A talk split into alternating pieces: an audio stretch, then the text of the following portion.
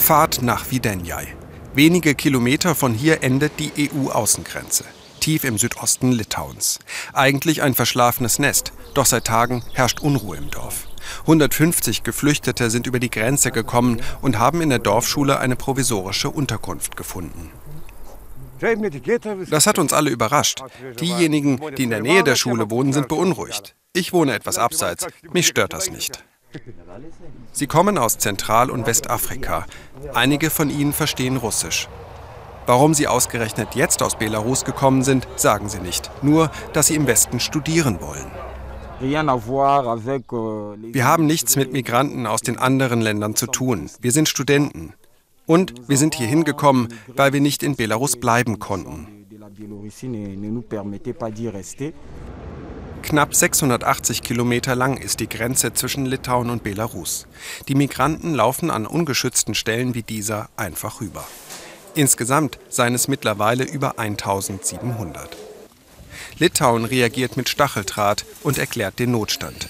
Die Regierung in Vilnius vermutet, dass das Nachbarland Belarus die Migranten absichtlich Richtung EU schickt, um politische Spannungen zu provozieren. Litauen und die gesamte EU sollen bestraft werden, weil sie die manipulierten Wahlen 2020 und Machthaber Lukaschenko nicht als Sieger anerkannt haben.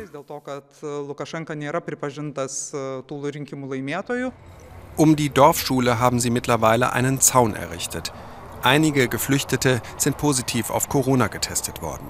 Die Polizei hat aus den Nachbarorten Verstärkung angefordert und bittet um weitere Unterstützung.